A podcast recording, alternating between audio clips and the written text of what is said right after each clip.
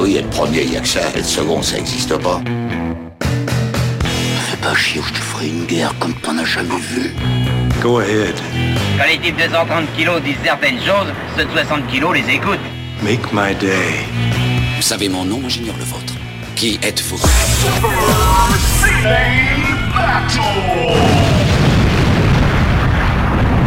Le second, c'est un con.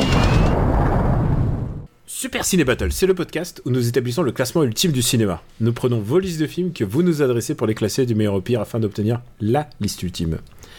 Ceci est notre épisode 164 et de l'autre côté du poste, j'ai mon camarade, l'Elden Ringer, Stéphane Boulet. Hello papa, comment ça va? Est-ce que tu es un... C'est quoi déjà le nom? C'est les 100 vies? Non, c'est les 100...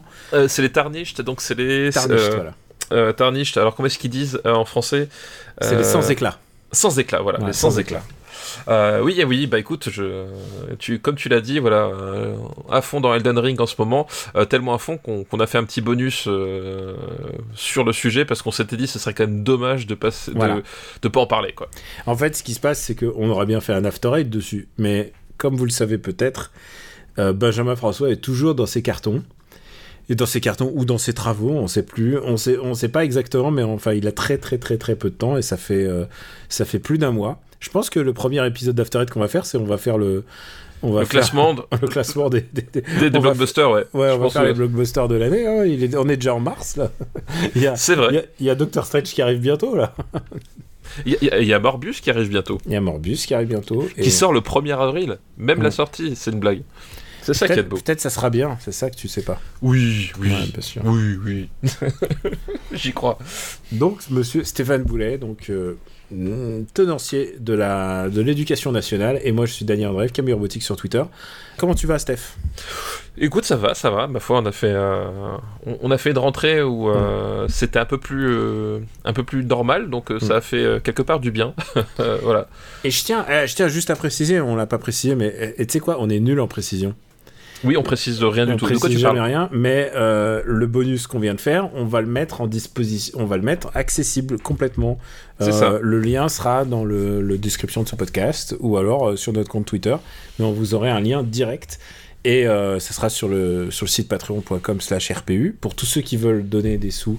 Et grâce à ça, on, on produit ce podcast, on, pro- on garantit son hébergement et plein de choses. Et surtout, on peut produire de nouveaux projets puisque, je peux le dire, hein, il n'y a pas que MDR qui arrive. Alors, si le Ulule fonctionne, euh, il y a un Ulule pour euh, MDR. Mais il y a aussi d'autres podcasts qui sont en travaux. euh, et ça, entièrement financé par vos dons euh, sur patreon.com RPU. Donc, on vous remercie. Et tu vois, je suis ravi de l'avoir fait Au début. une fois au début de l'émission et pas dans la dernière minute. C'est vrai, c'est vrai. Non, mais Ah. c'est- c'est bien. Je suis à bout de souffle. J'ai tout donné, quoi. Donc, Non, oui, mais il y a, il y a Ça, c'est- nouveaux- ça, c'est la rançon de la gloire, tu vois. C'est on, on finit par apprendre, grandir au bout de 5 ans, tu vois. Ouais, je crois que je- au bout de 5 ans, ouais, on en. on c'est- peut-être Elden Ring qui nous aura fait grandir. C'est, on, est- on Oui, est des sans éclat. On est des Peut-être. sans éclat. C'est exactement Ah bah ce nous complètement. dé- Ouais, moi, en tout cas. euh, C'est ce qui nous définit. Euh, on est toujours sur les années 80. Alors, pour nous faire parvenir des listes, c'est simple. C'est trois films par liste, un titre si vous voulez la, la donner. Et ouais, où est-ce qu'on l'envoie, Stéphane? On l'envoie à supercinébattle at gmail.com. Et on a reçu pas mal de listes. On est toujours sur, donc, sur les années 80. Et puis, euh, puis c'est une décennie qu'on aime bien. Et la dernière fois, on a fait. Alors, tiens, j'y pense, on doit faire un erratum. Euh, alors on doit en faire plusieurs. Alors déjà euh, pour pour avoir mis, euh, euh, moi j'avais euh, j'avais- zappé, j'avais switché euh, James Coburn euh, dans Ah ouais, euh, euh, dans, dans Croix de Fer. Oui, voilà, mais parce qu'on avait parlé de, de Croix de Fer il y a longtemps. Et sur Et le voilà. coup, c'est possible que. Euh, Et on, et on était sur les Marvin et on était Mm. on était sur les Marvin avec euh, euh, Big Red One et puis après du coup les douze salopards puis après tout s'est mélangé donc effectivement il y a, il y a eu cet erratum là à faire. Et moi, je pense que c'est l'erratum plus important, c'est qu'on a parlé de Presley. Mais on, Ah oui. pensait, on pensait que c'était la fille Presley. Mais en fait, euh, non, c'est la femme. c'est l'épouse Presley. Donc on a un peu confondu et, euh, et donc et en même temps c'est peut-être qu'elles se sont confondues de nos têtes, mais c'est vrai que ça remonte et tu sais quoi, c'est pas toujours évident de s'y repérer. Donc, Oui, euh, alors, Surtout qu'en plus on n'est pas exactement des euh, des Elvisistes euh, forcenés. Des Elvistes Des Elvistes, je Des ne sais Elvis pas. Des- Euh, voilà, des, des, Elvi- des Elvisettes, je ne sais pas. Bref, du coup, effectivement. Toi, euh, t'es- quoi en fait, musicalement? Bah, moi, musicalement, je, je, je, je suis groliste, enfin. T'es un, Nirva- un Nirvanien? Ouais, je suis un Nirvanien, exactement. Complètement. Eh bien, écoutez, euh, bah là, c'est les, années 80. Alors, euh, je reprends un petit peu notre liste. On a eu Au-delà de la gloire, un film dont tu as eu du mal à te souvenir parce que tu ne connaissais plus euh, le nom original. Et d'ailleurs, moi, je vois Au-delà de la gloire, je ne sais plus ce que c'est. C'est Big Red One, du coup. Voilà, c'est Big Red One avec Voilà. Marc Hamill. Voilà, avec Mark Hamill. C'était la thématique de la liste, d'ailleurs. Et, et donc aussi Lee Marvin, du coup. Voilà. Et alors, qu'est-ce qu'on a eu d'autre comme autre film? On a eu, euh, je crois, on a eu un Police Academy. On, a, eu un- on a eu Le Chasseur. On a eu le gendarme et les gendarmettes. On a eu le chasseur, le dernier Steve McQueen, le gendarme et gendarmette, à savoir le dernier euh, Euh, Louis Funès. Euh, et, le, et le dernier Giro aussi. Et le dernier, voilà, le dernier Giro, effectivement. Euh, et on a eu Police Academy 2 qui est venu juste au-dessous de Y a-t-il un flic pour sauver la reine, qui n'est pas le meilleur film de la série. Non, qui n'est pas, qui n'est pas le meilleur. Mais on, on le saura. Ah non, si. Non, c'est c'est 90 le. le- Le dernier, je crois. le dernier ou le deuxième? Je sais plus. Le, le dernier. C'est un années moment- 90, c'est hein, un je crois. C'est genre, il les sortait à la. Enfin, enfin, c'est- c'est- il les sortait à la chaîne, quoi. Ouais, c'est vrai qu'il est sorti assez vite. Mais je crois que le dernier, il, il doit être dans les années 90, il me semble. Vous, Donc on pourriez, aura- vous pourriez croire qu'on n'aime pas l'humour, mais c'est faux. Bah, re- bah, re- regarde, il y a Requiem pour un Robocop, massacre. Robocop est deuxième. Voilà, Requiem pour un massacre qui est très très bien euh, classé chez nous. Ouais. Requiem for a Massacre qui a été name droppé dans un podcast euh, auquel tu as participé. Tu l'as précisé la dernière fois, mais depuis, C'est ça. j'ai eu Oui, l'occasion d'écouter. Et surtout, il a pris, depuis, il a pris une autre tournure ce podcast. hein. Oui, c'est Euh, vrai que. ah, c'est- Ah merde, on doit parler du troisième projet du RPU Euh, on peut parler du troisième projet du est-ce qu'on leur RPU. parle ou pas? On leur dit? Bah, alors, ce qui est bien, c'est que si on leur dit, c'est qu'après, on sera obligé de le faire. Ah putain, bon bah écoute, on leur dit, vas-y, euh, vas-y, lance, lance, Voilà. l'idée, ouais. Voilà, l'idée, c'est qu'effectivement, donc le- la base, c'était ce, ce fameux euh, épisode de Discordia euh, que j'avais enregistré, euh, que j'avais enregistré, qui était diffusé, euh, je crois, bah, le, le 14 février, donc le jour de la Saint-Valentin. Excellent épisode, hein, je te le dire. Alors, d'abord, tu y es, mais bon, tu- honnêtement, c'est pas, J'étais le moins bon des trois. c'est pas le meilleur passage quand tu parles. Non, je C'est ça. Non, t'étais très bien, mais t'es très bien, bizarrement, sur la Russie. J'étais Oui. très jaloux par ta connaissance du cinéma russe actuel, contemporain. Et je me suis dit, au moment où je t'écoutais, il faut que je rattrape ça. Je vais en regarder un par semaine. Ah, bah, mais ça, ça, j'aime bien ce genre de défi, tu vois. Je vais en regarder un par semaine et je vais. Et, je- et à la fin, tu sais quoi Tu vas me demander, je vais dire oui, nous avons, nous avons atteint la liberté cosmique. tu vois, je, je vais être, mon cerveau va être annexé. Donc, oui, donc tu es assez calé sur les films de propagande russe. Et Voilà. euh, il y avait ton comparse. Ah, donc il y avait François Co, qui est le présentateur, Voilà. présentateur de podcast. C'est un podcast qui mérite votre soutien d'ailleurs. hein. Oui, tout à fait, tout à fait. On, on vote pas que pour notre crèmerie. Hein. On est... Non, tout à fait, tout à fait. Et il y avait François Co et il y avait euh, Ah oui. aussi euh, Arnaud, Arnaud. Lanuc. Arnaud Voilà. Lanuc, qui euh, vous pouvez retrouver souvent sur les bonus de, euh, de euh, Spectrum film, en Spectrum, fait. des films de Spectrum. C'est un type ultra calé en, en cinéma asiatique. Alors je l'ai jamais rencontré, mais je l'ai vu, euh, je l'ai vu sur les DVD. Qui, a- qui est vraiment très très drôle. Il, est, il a beaucoup de, de recul Oui. par rapport à ce qui, par rapport à, à la situation, mais aussi à tout son savoir euh, sur les questions. Et euh, il est euh, éminemment calé. Et c'est un- c'était un vrai plaisir. Donc voilà. Bah, il a une chaîne voilà, qui s'appelle la, la Maison du cinéma asiatique. Et donc, du coup, tous les trois, on s'était donné le défi de, de, de faire un peu un portrait du cinéma de propagande euh, de Ah, l'Asie du Sud-Est. de l'Asie du Sud-Est en partant Voilà. de l'Inde en- à la Un- un Russie. Alors la Russie, vous grugez, Chine Russie, voilà. vous grugez un peu parce que la Russie elle est présente en Asie, d'accord. Mais euh, et, et surtout et la Chine aussi et, et mais sans avoir le jugement de ha ha ha parce que euh, vous le rappelez plusieurs fois, euh, le cinéma de propagande il existe, il existe aux États-Unis. C'est ça. Les noms de Michael Bay ont été plusieurs fois cités. Euh, voilà, Voilà, c'est pas c'est pas c'est pas une histoire de, de se moquer de ça, mais c'est une histoire de, Oui, de constater son existence et, et son effet. C'est ça, c'est qu'en fait, traditionnellement, le regard que qu'on a qu'on a tous naïvement, c'est que le cinéma de propagande, c'est le cinéma des autres, en fait. Euh, voilà, c'est que on- c'est de la propagande à partir du moment où euh, on voit que c'est pas notre mode de vie ou on voit que c'est pas notre euh, nos préférences politiques. C'est la propagande quand à, un moment donné on n'est pas d'accord en fait. Globalement, c'est ça un peu la, vision des gens. Euh, or, c'est pas du tout ça. c'est pas du tout le, le, propos. Et justement, le, le, le truc qui est fascinant là-dedans, et ce pourquoi moi je me suis intéressé au cinéma de propagande russe actuelle. Alors aujourd'hui, voilà, de, entre entre la diffusion de ce podcast et aujourd'hui, bah il y a eu la, la guerre contre l'Ukraine qui s'est déclarée. Et je tiens à préciser, avant, mémorise bien le moment où tu parles.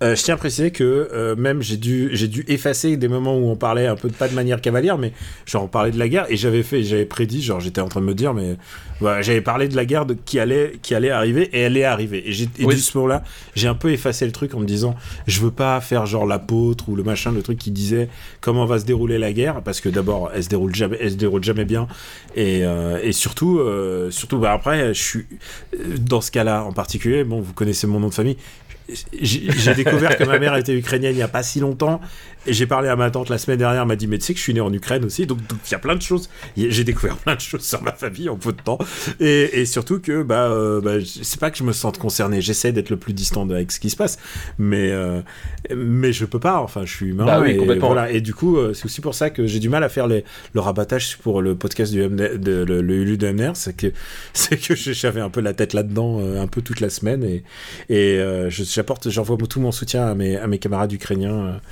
Euh, parce qu'il y en a encore, et tu sais qu'il y a des équipes de développement euh, françaises ah bah qui sont situées en Ukraine, et on pense très, fort, fort à eux il y, a des, il y a des studios, euh, même des, voilà, de, de D'Ubisoft, de, de, Gameloft. Voilà, de Gameloft, etc., qui, à qui on pense fort.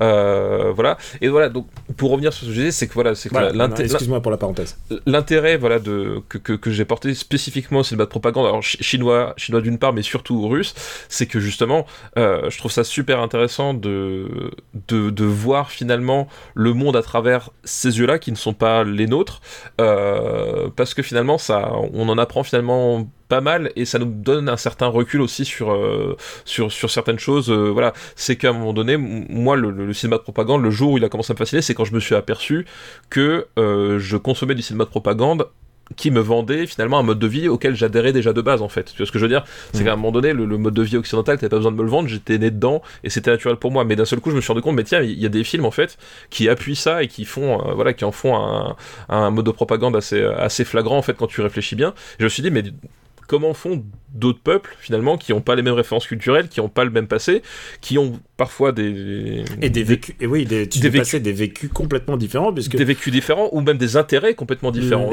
on, y reviendra quand on exposera notre projet, mais mais le, le, truc c'est que moi j'ai vécu la propagande de plein fouet parce que euh, ne serait-ce que la manière dont j'ai appris à parler le russe mon père utilisait des livres, euh, des livres des abécédaires russes, et les, tous les abécédaires étaient des bouquins de propagande. Bah ouais, et les premiers poèmes que j'ai appris, c'était des poèmes à la gloire de Lénine. Alors mon père, qui était un anticommuniste primaire, ça le faisait rigoler. Ça le faisait rigoler. C'était comme, comme dire à un enfant euh, de lui faire, de lui faire apprendre des gros mots, quoi. Euh, mais, mais à un moment, il y a des moments où il a été un peu dépassé par la situation parce que je lui disais, je lui disais, hmm, est-ce que c'est en Russie que les enfants sont heureux et que les, les vieux sont heureux de finir leur jour? En URSS Et mon père il me disait, non, mais dis-moi où est-ce que tu as entendu ça Et en fait, c'était dans, dans les disques, dans les disques bah vinyles qui me passaient le soir. Ouais, moi, c'est pareil, j'ai une, une, collection de, euh, de courts-métrages de propagande soviétique euh, pour enfants, euh, voilà, qui, était, qui avait été produit euh, entre la, la, le début des années 50 et la fin des années 60, euh, où c'est pas effectivement, c'est voilà, des véhicules. Eh bien, écoute, je te rappelle que j'ai un enfant qui apprend le russe et, eh ben, voilà. je, compte sur toi. Et donc voilà, donc du coup, c'est un regard que je trouve euh, toujours hyper intéressant à, à avoir, et pour avoir ne serait-ce que du recul sur nous-mêmes aussi. Euh, et du coup, de fil en aiguille, quand, quand, on a rediscuté un peu de tout ça tous les deux ensemble, euh, on s'est dit, ben, euh, et si on parlait de façon plus régulière, entre guillemets, de cinéma de propagande ensemble? Euh, on, est, on est dans la niche de la niche. Hein. Mais en même temps, le RPU, et grâce à vos dons, on peut se permettre de faire des trucs comme ça. C'est-à-dire que euh, on ne sait pas combien de personnes ça va intéresser, mais moi ça m'intéresse, toi ça t'intéresse. Euh, et, bah, et, ça suffit. Voilà. et, donc voilà. Est-ce que ça va faire quelque chose d'intéressant? Écoute, je, je ne sais pas, mais en tout cas, voilà, on, va voir. On mais... a clairement envie de ça en ce moment.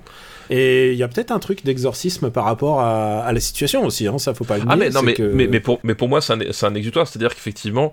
Euh, exutoire, oui, pardon, exorcisme, pardon. Voilà, non mais c'est un véritable exutoire parce qu'effectivement, à mon sens, c'est finalement le seul moyen de... de euh, d'y échapper d'une certaine façon, c'est ne pas oublier que ça existe en fait. Mm. Le, là, là où la propagande est, est efficace, c'est quand tu oublies qu'elle existe et que tu, euh, tu, ne, te- tu ne te rends plus compte de qu'elle est là et de sa présence en fait. Et c'est là où elle est le plus efficace et c'est là où elle marche le, le, le- mieux.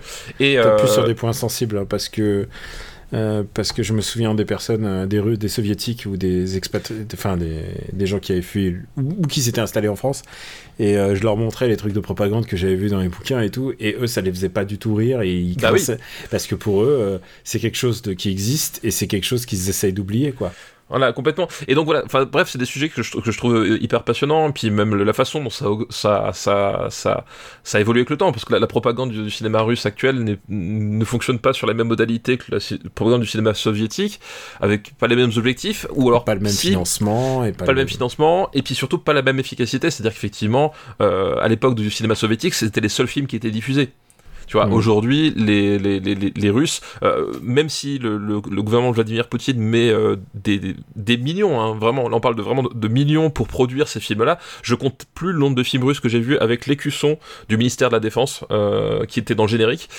c'est c'est vraiment financé directement par le Kremlin, mais en même temps, il met des millions, et en même temps, le, le peuple russe ne plébiscite pas tant que ça ce genre de film c'est à dire qu'ils ils- ils- ils consomment beaucoup de films américains aussi et ils sont ils sont bah du coup plus euh, plus ouverts plus sensibilisés ou en tout cas moins sensibles qu'à l'époque et c'est marrant justement cette espèce de rapport de force ce retour du cinéma de propagande pur et dur euh, dans un monde ouvert en fait euh, le, voilà les mécanismes sont plus tout, plus tout à fait les mêmes quoi Alors voilà, on a un projet lié au cinéma de propagande. On vous dit peut-être pas le titre. non non non on gardera voilà. ça pour plus tard une nouvelle à la pour fois plus tard et on va peut-être pas faire ça à chaud chaud chaud. On va on va se donner le temps et aussi de s'organiser parce qu'il faut faut faire ça bien. Il faut faire ça de manière euh, euh, le plus didactique possible et je pense que je pense que je même moi qui suis d'origine russe c'est quand même est encore une partie très prégnante de mon cerveau qui est consacrée à la Russie. Euh, même moi, j'ai des choses à, des lacunes à compléter et je suis dans les cinémas de char. il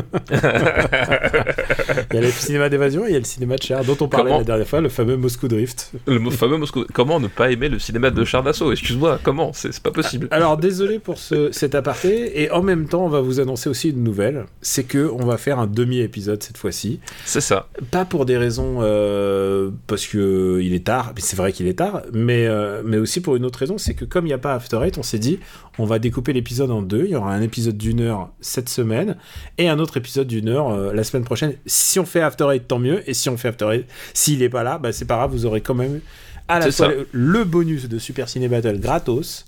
Et en plus, vous allez avoir une dose de, de, de Super Ciné Battle. Je veux dire, est-ce qu'on ne régalade pas en ce moment? Est-ce que voilà est-ce qu'on n'est pas au top de notre game j'ai envie de dire? Alors, tu sais quoi il- il- on, pour- on pourrait commencer là, mais je, je me dis, je veux dire, euh, on peut pas pousser le miracle. je, je pense que c'est le moment d'annoncer qu'on a les 500 signatures Daniel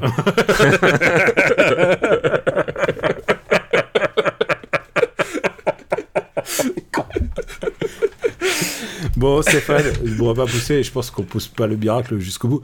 T'as quand même pas fait un devoir de vacances quand même.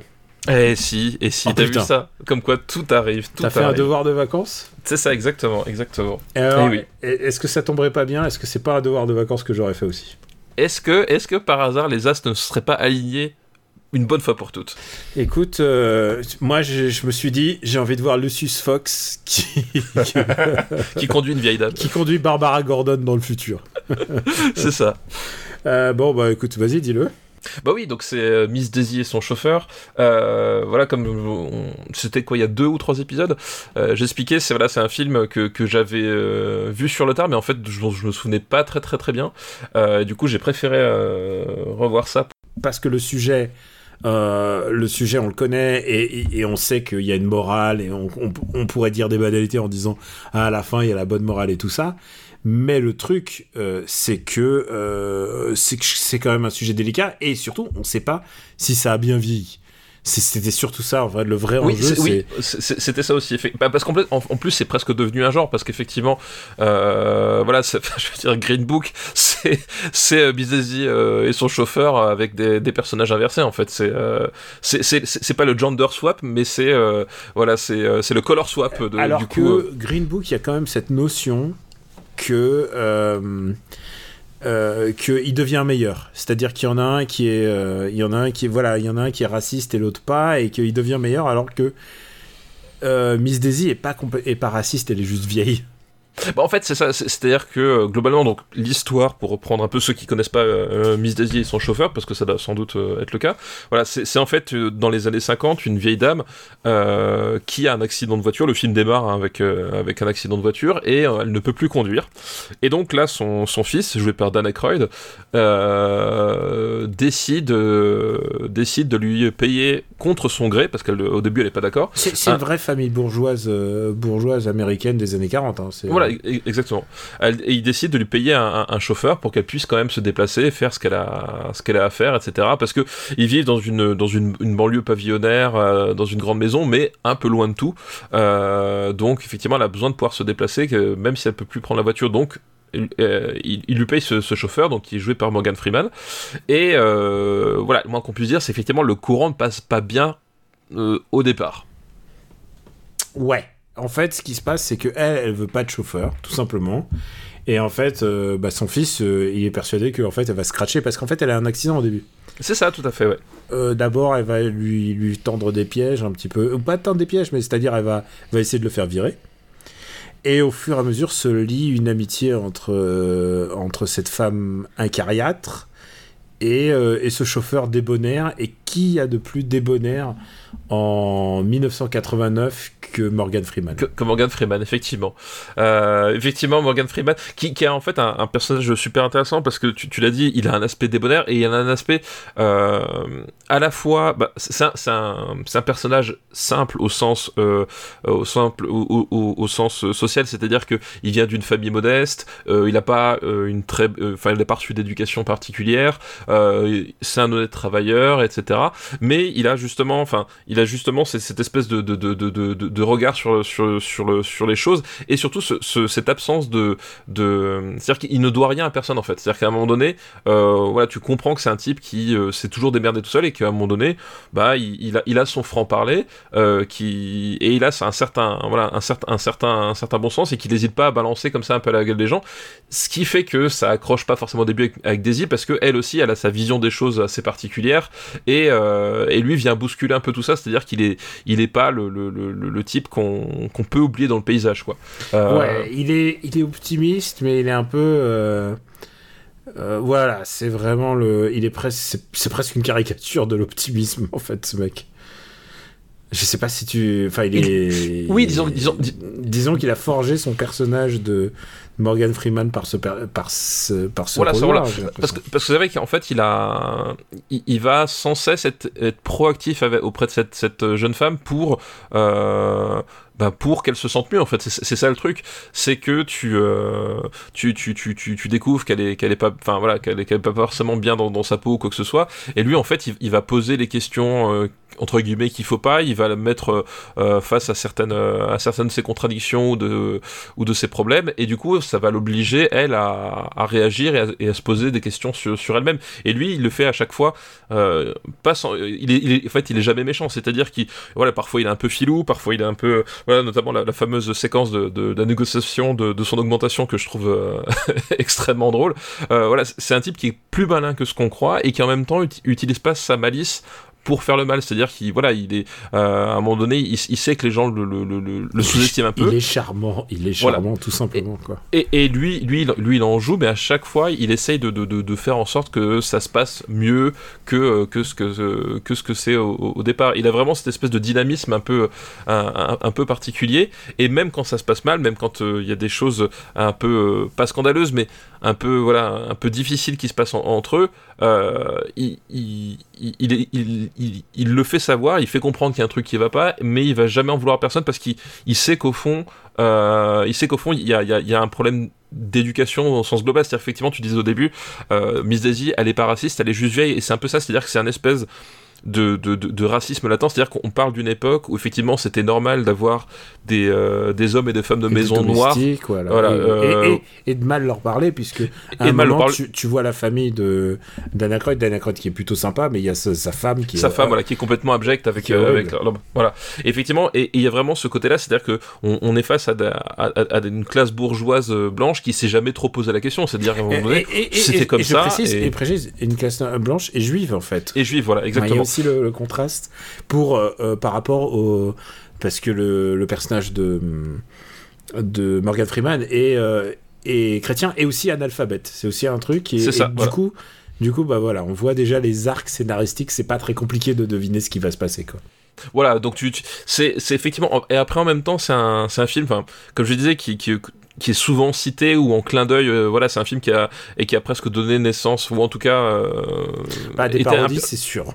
voilà, un, un- une espèce de pinacle d'un espèce de, de, de sous-genre, voilà, de, de, de, de films de choc des, de choc des mondes en fait. Euh, donc forcément, quand tu le regardes euh, aujourd'hui, euh, euh, 33 ans après, il a été tellement repris que d'un seul coup, bon ben voilà, quand tu, tu dis ah mais ça c'est ça on l'a déjà vu 100 fois, bah oui, depuis le temps effectivement tout le monde a voulu refaire la même chose, donc oui tu l'as déjà vu 100 fois.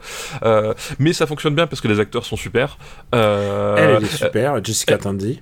elle est super, Morgan Freeman est super. Le, le personnage de Dan Aykroyd, je trouve très très bien utilisé parce que justement, il est super intéressant parce que Il, euh, a, il a à la fois, il, a- il aime sa mère, mais il a envie de s'évader. c'est ça. C'est euh, s'il y avait, si les EHPAD existaient, euh, il y pense, il y serait euh, là en train de. Parce de que voilà, ça, il est quoi. pas méchant, il est pas malveillant, et en même temps, euh, c'est pareil, il, il est, euh, il est, il représente cette espèce de de, de, de, personne euh, un peu, euh, un peu pragmatique, un peu, euh, un peu centriste en fait, parce que euh, il, il, est pas raciste quoi que ce soit, mais à un moment donné, euh, il, il veut pas affirmer ses convictions parce que en affaires, ça va lui, ça risque de, lui- de lui coûter quoi. T'as, voilà, t'as cette fameuse scène avec, autour de, de- du discours de Martin, Luther King où tu comprends que lui effectivement ce que ce que dit Luther King ça il trouve ça intéressant mais qu'il va jamais oser le dire parce que il- ben les mecs du Ku Klux Klan en fait ils il paye aussi les factures quoi. Et, justement il, a ce regard là qui est, qui est très intéressant cette espèce de, de, génération contrairement à celle de sa mère qui euh, qui d'un seul coup elle se retrouve des principes euh, parce que euh, parce que voilà c'était une génération qui a, qui a, une vie beaucoup plus dure que, que la sienne. Et tout ce tout ce tout ce tout ce pot là est, plutôt est plutôt bien bien explicité et fonctionne assez bien. C'est à dire que on n'accable pas le personnage de Dan Aykroyd euh, parce que on, on pourrait dire d'une certaine forme de mais c'est- pas vraiment de la lâcheté, c'est pas conscient. Enfin, il y a vraiment un côté de, euh, on va éviter de faire des vagues. Qu'est-ce que ça va me rapporter? Et tu peux comprendre ce, mécanisme-là en fait, qui se met en place, au euh, mécanisme auquel elle finalement elle va essayer d'échapper. Et, euh, et le personnage de Morgan Freeman qui à un moment donné aussi va va, va être là, va dire mais euh, voilà, à un moment donné vous vous vous vous, êtes ce que vous êtes, faut aussi l'assumer. Il n'y a pas à avoir honte quoi. Exactement. C'est un film un peu doudou parce que ça nous ça nous montre que euh, rien n'est perdu chez les. Ouais, enfin tu vois, c'est vrai quand même, c'est du bon sentiment quoi. Oui, c'est du, bah, du pur bon sentiment. C'est du hein. pur bon sentiment qui euh, a été critiqué ensuite parce que euh, parce que quand tu montes du bon sentiment, est-ce que tu montes les vrais problèmes au bout d'un moment? Et ça, c'est une vraie question qui se pose. Et je te le mets en juste pour te montrer euh, ma démonstration, c'est que la même année, alors évidemment, ça a eu le- le- l'Oscar du meilleur film. Ouais, tout à fait, je me rappelle. Euh, puisque c'était la liste euh, bah, de ceux qui ont gagné. Alors, je rappelle que il a gagné devant Né un 4 juillet, Ouais. devant Le Cercle des Poètes Disparus et devant My Left Foot. J'ai revu le cercle des pas disparus aussi récemment c'est pas mal, hein Oh putain, c'est. Et The Field of Dream, et il y a des gens qui m'ont fait, j'ai dit, ah, personne s'en souvient, et il y a deux personnes qui se souviennent de Field of Dream qui disent, quoi? Comment tu te souviens? Mais si, ben- moi je m'en souviens. Et ben, et, ben, le meilleur réalisateur, par contre, c'était Oliver Stone, qui, parce que évidemment, tu, tu donnes pas un Oscar de la meilleure réalisation à ça, ni un Oscar de la meilleure musique, parce que putain, qu'est-ce qu'elle est nulle cette musique. C'est le pire score que j'ai entendu, et c'est Hans Zimmer. Hein. C'est Hans Zimmer. Alors le truc, c'est ça qui avait Hans drôle. c'est Zimmer débutant, hein, mais euh, fou. C'est ça qui avait drôle, c'est que le film se lance, j'entends les premières notes, et je me tourne vers ma femme, je fais, mais, euh, mais c'est Hans Zimmer à la musique?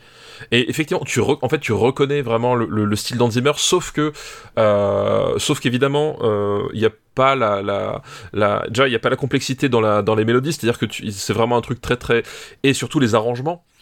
Oh la vache, Ça, ça, a mal vieilli, putain, les arrangements, on dirait, Ah ouais. du- on dirait un téléfilm dégueulasse. C'est ça, et, et en fait, et c'est ce que, exactement ce que je vais dire, c'est que d'un point de vue un peu global, c'est-à-dire que euh, cette musique-là euh, et le, même la réalisation, euh, aujourd'hui en fait, euh, aujourd'hui t'as des centaines de téléfilms qui sont aussi bien ou mieux réalisés que ça. C'est-à-dire qu'il y a vraiment un côté un peu pépère en fait dans le dans la mise en image, la mise en, en musique et même dans la photo.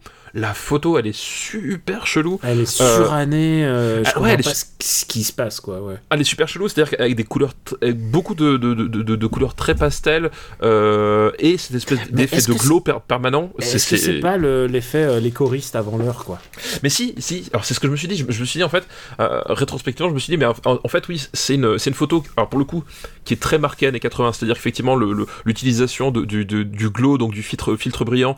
euh, Enfin, c'est un truc que tu retrouvais dans, dans les clips de ces années. C'est vraiment très marqué années 80. Mais en même temps, là, tu sens que c'est utilisé justement pour faire le filtre nostalgique depuis le point de vue des années 80, donc sur les années 50. Et je pense qu'il y a, euh, je pense que c'est effectivement ça le truc. Et euh, c'est ça a pas hyper bien vieilli, c'est-à-dire qu'il y a certaines scènes, euh, il y a certaines scènes où vraiment je, ça dessert, je trouve, le, film d'un point de vue esthétique parce que tu, aujourd'hui, c'est- ce genre d'imagerie en fait et de et de mise en scène qui fait vraiment ringard en fait. Tu vois ce que je veux dire? Il y a vraiment aujourd'hui, ça a vraiment faut été ringardisé. c'est basé sur une comédie musicale, hein, tout ça. Ah, ça, je Euh, savais pas. Je, croyais que c'était un livre en fait à la base. non, alors c'est un, c'est un livre, oui, c'est un livret, mais c'est un truc qui a été écrit. euh, c'est une comédie euh, musicale off Broadway, comme on dit.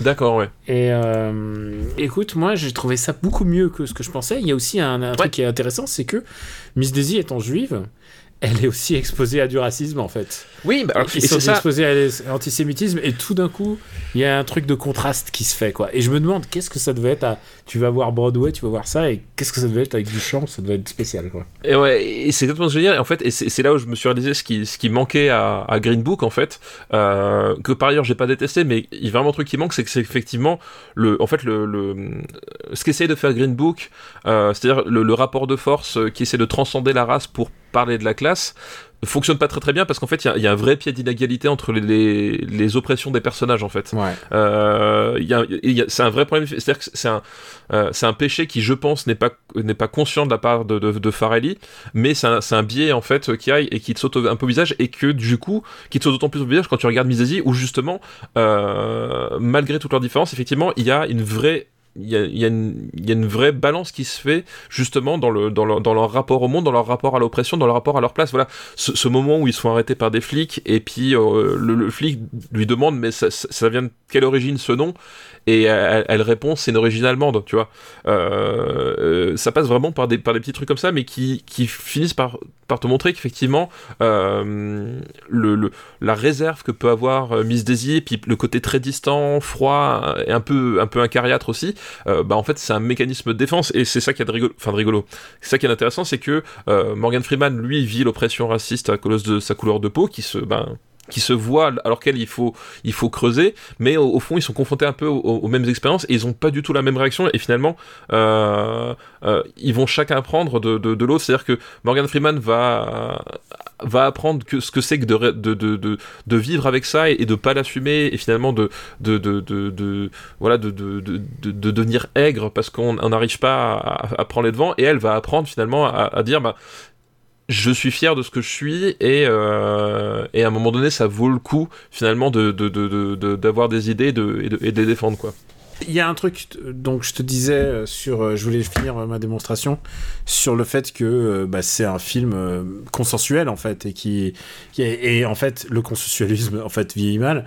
C'est que je t'ai dit les quatre, euh, les quatre, les cinq nommés pour pour les Oscars et c'est lui qui l'a gagné. Il y a un film qui manque et qui est sorti la même année.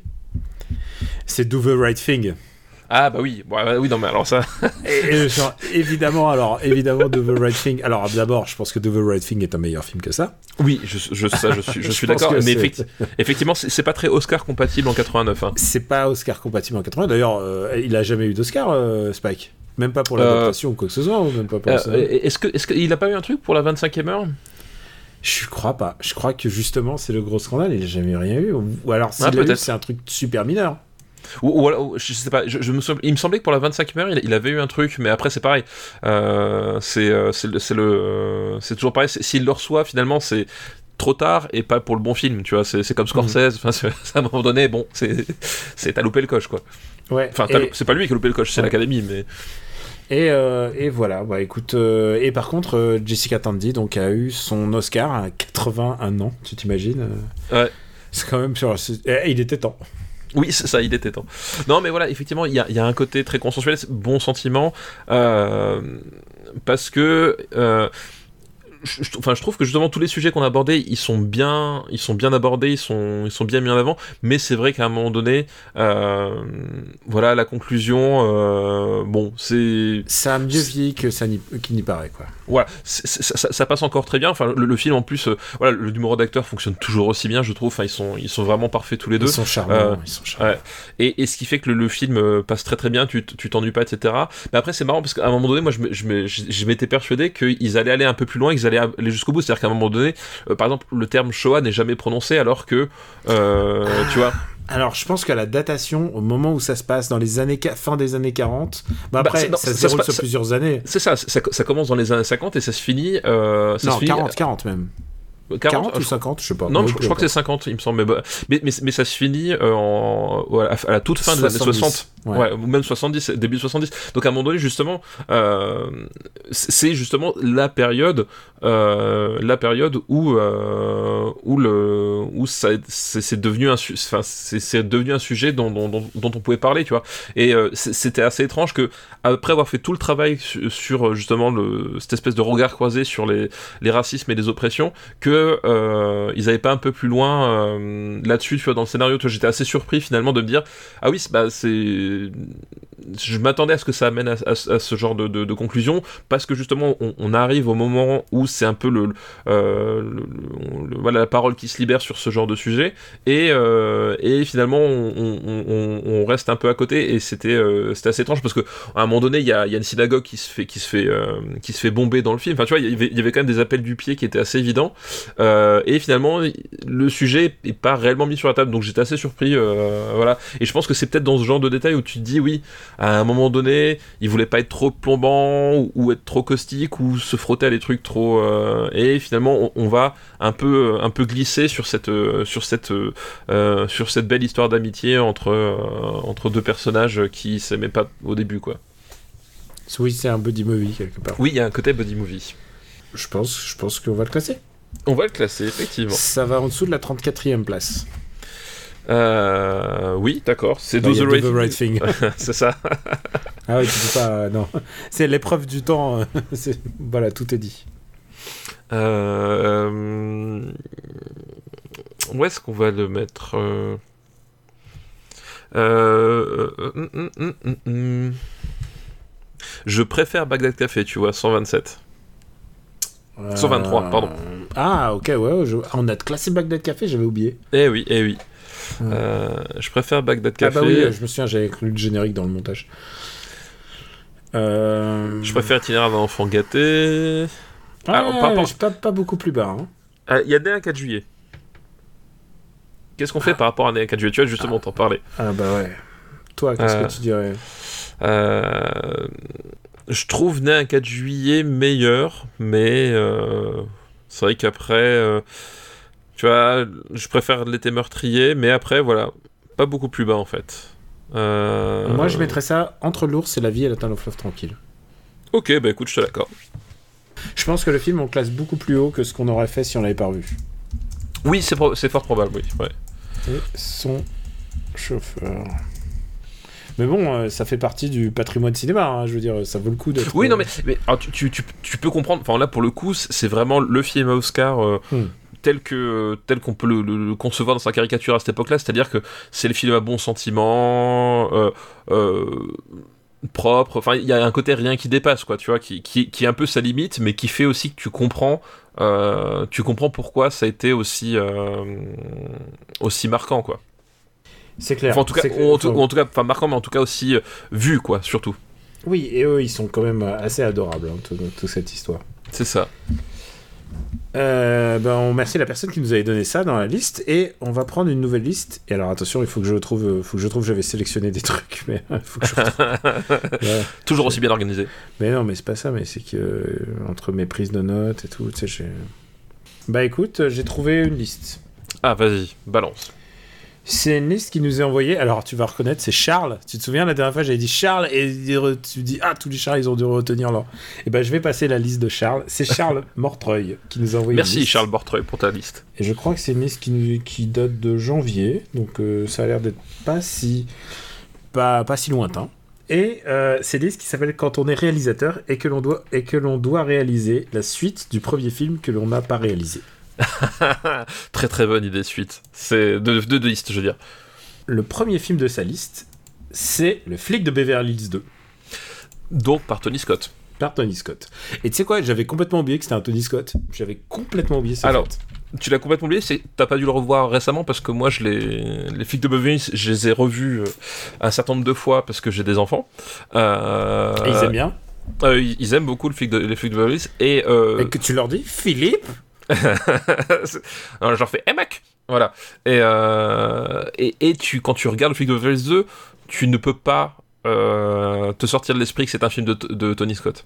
Ah ouais, euh, ah ouais en fait, ce qu'il faut savoir, c'est que. C'est early, même early Tony Scott comme ah, ça. Mais, mais, surtout early Tony Scott. En fait, c'est ça qui a de, euh, c'est ça qui est de passionnant, c'est que, euh, comment dire, j'en parlais de, récemment euh, euh, avec quelqu'un, c'est que on, quelqu'un qui me parlait, voilà, du, du style Michael Bay du style voilà Michael Bay et moi je disais mais en fait le, style Michael Bay en tant que tel enfin pour moi euh, il, il existe pas vraiment parce que c'est euh, c'est un truc qui a été mis au point par deux personnes.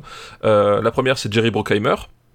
Et la deuxième, c'est Tony Scott. C'est-à-dire que quand, euh, quand Jerry Bruckheimer, donc euh, producteur de Flashdance euh, notamment, euh, dont on a parlé euh, il y a pas si longtemps, il met la main sur, sur Tony Scott avec Top Gun, avec le flic de Beverly 2, avec Jour de tonnerre, c'est leur trilogie centrale des années 80.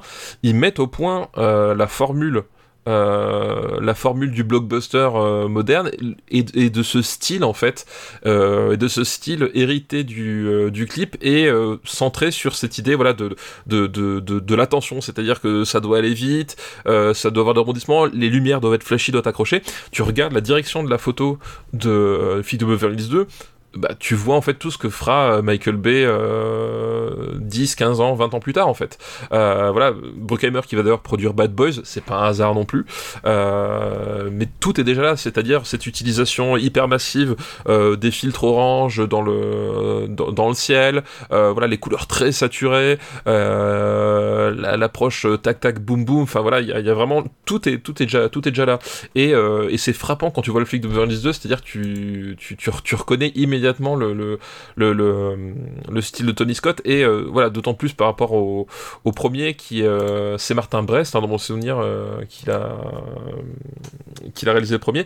Il y a une vraie différence de, de ton sur la mise en scène quoi. Il y a vraiment un truc plus plus exubérant en fait en termes de en, termes de, mise en scène et même en termes d'énergie en fait. C'est à dire que euh, le, le flic de Beverly le premier c'est un film que, que j'adore mais t'as certaines scènes qui fonctionnent pas très très bien et t'as un côté un peu un peu plus dramatique en fait parce que t'as as toute la scène où t'as Mike Herman-Trout qui tue le, meilleur ami d'Axel Foley. Euh, au début au début du film. Ouais le début du film toutes les scènes à Détroit etc où où t'as un côté un peu euh, un peu polar. Enfin tu vois il y a vraiment un truc ils essaient de faire un truc comme ça puis après ça devient plus une comédie. Là on est vraiment dans une dans la formule du film d'action euh, euh, presque postmoderne pour les années 80 on il n'y a pas encore eu Die mais tu vois on est on est vraiment sur ce côté là c'est ça va donner après justement toute la toute la formule The Rock enfin rock plutôt, euh, euh, rock, Bad Boys, etc. Enfin tout, voilà, tout, tout, tout, tout ce, tout ce sous-genre-là, ça, ça naît finalement quelque part avec euh, avec Top Gun puis le film de Beverly Hills 2 en termes esthétiques, en termes en termes d'approche, voilà, d'approche visuelle. c'est très très frappant et, du coup ça fait un film qui va vraiment à 100 à l'heure quoi. Ça, ben c'est la marque de fabrique de, de Tony Scott. Maintenant, c'est quand même exactement la même formule que le 1. C'est genre, ah bah oui, il y a un ennemi, Et à la fin, euh, bah, on attaque. C'était quoi? C'était la villa, c'est dans le premier? La villa, c'est dans le premier. Là, c'est un entrepôt à la fin. C'est un entrepôt, voilà. et, et, par contre, le 1 parce que les gens en général, quand on parle de suite euh, faites, dans la foulée, on pense tout de suite aux visiteurs 1 et 2. clairement, le Beverly Hills Cop 2, c'est aussi, avant d'être un film de Tony Scott, pour moi, c'est un véhicule pour Eddie Murphy. Ah bah bien sûr. Non, mais Eddie ça, évidemment. Murphy est devenu, entre le premier et le deuxième film, l'acteur le plus payé d'Hollywood à son époque. Et euh, ce qui était un événement, parce que c'est aussi un, acteur noir, et c'est pas quelque chose qui arrivait à cette époque-là. C'est vraiment une des plus grandes stars de cinéma euh, noir américaine euh, de cette époque, et même du cinéma, du cinéma hollywoodien tout entier. Et, euh, on va voir ensuite, évidemment, il ensuite il aura des passages à vide. Mais, là, quand il fait Beverly Hills Cop 2, il est, il est au sommet, quoi. Il est, euh, c'est lui qui le produit. Enfin, je veux dire, il n'y a plus aucun doute sur son contrôle et sa mainmise. Et peut-être que c'est ça, d'ailleurs, qui fera défaut ensuite, et dans le troisième opus, et dans la suite Oui. de sa carrière. Ouais, oui, non, effectivement, là, euh, tu, tu l'as dit, enfin, le euh, Eddie Murphy, donc, qui, qui est arrivé sur la scène cinéma, parce qu'il il faisait du stand-up, hein, du stand-up avant, qui est arrivé sur la scène cinéma avec 48 heures, donc, de, de, de Walter Hill, euh, et qui, après, a enchaîné, donc, un fauteuil, un fauteuil pour deux, le flic de Beverly Hills, et qui, là, voilà, était vraiment au top C'est de... vraiment la période dorée, quoi. Voilà, au top de son game. La preuve, c'est que entre les deux flics de Beverly Hills, il a fait Golden Child et sa carrière n'est pas morte. Et ça, franchement, il n'y a pas beaucoup de monde qui peut, qui pourrait s'en targuer. Euh, parce que c'est vraiment horrible, Golden Child. Euh, et, on l'a et là, on l'a on l'a classé, je crois. oui, je crois qu'on l'a déjà classé. ouais. C'est dégueulasse, quand même. C'est vraiment dégueulasse. Et, euh, et, et là, on, on est vraiment dans le pur Eddie Murphy show, c'est-à-dire que euh, ce qu'il avait mis en place dans 48 heures euh, avec Walter Hill, euh, donc son personnage de, de grande gueule, euh, les imitations, les trucs un peu, un peu inattendus, etc. Là, c'est un one-man show euh, complet, quoi. En, voilà, en- en- il est encore plus, entre guillemets, mis en, mis en avant que, que, que dans le premier, parce que justement, il y, a- il y a le style Tony Scott qui fait que le, le, le film perd vraiment pas une seconde, en fait. Et vraiment, t'as un, un, un- un- côté rouleau compresseur dans ce, dans ce deuxième volet qui, euh, voilà, l'alliance des deux, le style Tony Scott qui était, ben, je pense, au top de la cocaïne à, à l'époque, hein, parce que c'est un attends, secret. attends, le top de la cocaïne, c'est toute sa carrière. hein. Oui, oui, mais c'est un secret pour personne, quoi. C'est donc, mais et, et- et son style visuel vient, vient de là aussi, c'est-à-dire qu'à De un la moment donné, caméra frénétique. Voilà, exactement. euh, voilà, de l'énergie, on va dire, plus de l'énergie, mais, c'est bah, ouais. c'est comme ça qu'il percevait le monde en fait. Euh, voilà, et c'est pour ça que ça donne ça dans son, dans son cinéma. Donc la, la convergence de, de, de- d'Eddie Murphy euh, tout puissant, parce que là c'est vraiment Eddie Murphy euh, tout Alors puissant. que Tony Scott, il sortait de Top Gun, c'est tout, quoi. Oui, voilà, c'est ça que Tony Scott sort tout. Top Gun. d'ailleurs, Euh, après, il va faire quoi? Day of Thunder, quoi. Enfin, c'est pas ouf. Voilà, c'est ça, exactement. Euh, il va pas faire grand chose derrière. Mais donc voilà. on- on- non, non, attention, attention, après, c'est... il va rebondir plusieurs fois, Tony Scott. Ah non, mais que- bien sûr. non, mais- mais- Euh, ah, euh, c'était ironique, très bien, très bien. C'était, non mais oui, euh, jour de tonnerre, tu vois, c'est, que les mecs, ils, ils ont fait Top Gun avec des voitures. Enfin, tu vois, que- évidemment que ça a cartonné. Avec voilà, donc Kidman à l'époque. On l'a jamais vu, hein, je crois. Je, je sais pas si on l'a fait dans le marbre, je suis pas sûr. Non, je crois pas. on- Bref, mais et- ça fait tellement longtemps que j'ai pas vu ce film. Et Encore coup, une fois, on- Don Simpson, euh, Bruckheimer. hein. Bah, toujours dans les bons coups. Euh, voilà, là on est, en fait un espèce de, carrefour où ça, fait des étincelles quoi. Et vraiment c'est le cas, c'est-à-dire que c'est un film qui va, à 100 à l'heure, où euh, voilà, les, vannes sont, encore plus mises en avant, euh, l'action débridée, voilà, il y a cette, poursuite que je trouve vraiment super efficace du, camion poubelle à, à- à moitié fou dans, les rues. Enfin voilà, il y a plein de trucs qui, qui fait que on, on est sur un, sur un film d'action qui euh, ne perd pas une seconde, qui remplit son, son contrat pile poil et, euh, et qui conserve bah, étrangement un aspect assez moderne euh, puisque euh, aujourd'hui encore finalement cette formule elle est exploitée elle est exploitée pas à la même échelle de budget hein, puisqu'on est sur des budgets aujourd'hui Michael Bay et compagnie c'est 100 150 millions mais finalement c'est cette formule qui, qui, qui va donner un de, une des C'est du, ça. du cinéma de genre très dépensiers, euh, le Michael Bay et compagnie. C'est ah genre. bah oui c'est- Voilà. Je me demande combien a coûté Ambulance, là, le, le prochain film. Oui alors que finalement il a juste besoin d'un véhicule tu vois qui explose. Euh, Est-ce que tu aimes ce film? Bah écoute, ouais, j'ai. euh, Ça vaut le coup que je me le revoie un peu euh, Oui, je pense, ouais. ouais, Parce que je- moi, je- me souviens très bien du 3, qui est. euh, Et je, l'ai- je me souviens parce que le 3, je l'ai vu au ciné. hein. C'est plus... Là, c'est plus. Ah bah oui, ouais. oui, oui, ouais. Et je me souviens dans le 3, le moment clé, c'est le moment où il y a la roue qui lui tombe dessus et lui, il fait un pas sur le côté et c'est fini. Bon, c'était pas, pas, pas, pas, c'est pas ultra palpitant.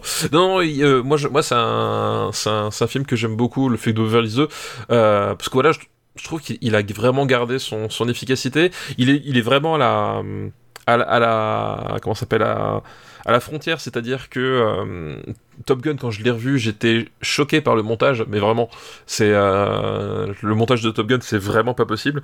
Euh, et du coup, ça, ça, ça, ça a contribué à, faire vieillir un film qui était déjà un peu ringard comme à la base, parce que, bah, pour le coup, film de propagande pour le, pour l'élite de l'élite de l'armée américaine. Bon, bref, euh, là, on est quand même sur un truc, ça fonctionne beaucoup mieux, et voilà, il, arrive à trouver cette espèce d'équilibre un peu magique entre hystérie et pas te rendre à moitié fou, quoi. Euh, et, finalement, c'est euh, c'est là où Tony Scott est le meilleur, c'est quand il arrive à, à, exploiter son, son côté euh, hyper productif, super énergique, tout en ayant un, voilà, un, peu de, un, peu de, un peu de recul pour, pour faire un film qui soit lisible, parce que c'est pas toujours le cas chez Tony Scott. Bah, Celui-là, il est encore à l'époque où je pense qu'il est, il est canalisé, et puis de toute manière, il est au service de la star. Là, oui, oui, il est au service de la star, mais tu vois, effectivement, comme dit, juste avant, il avait fait Top Gun. Et Top Gun, en fait, c'était déjà, c'était déjà de la roue libre pure, mais en même temps, euh, Top Gun finalement était moins codifié que le flic de Beverly Hills, parce que finalement c'est presque un genre qu'ils qui, qui, ont inventé euh, à, ce moment-là avec Top Gun. Là où le flic de Beverly Hills, je pense effectivement, était plus canalisé par euh, par Eddie Murphy, parce que même si Tom Cruise est devenu une star grâce à Top Gun, c'était pas encore le Tom Cruise, euh, voilà. Alors qu'Eddie Murphy, c'était finalement le Tom Cruise noir, euh, le, tout puissant. Il était canalisé par Eddie Murphy, puis peut-être aussi simplement par le, par le genre, et etc. Il, il avait peut-être, voilà, moins de, moins de largesse pour faire euh, n'importe quoi comme il a fait sur, Top Gun, quoi.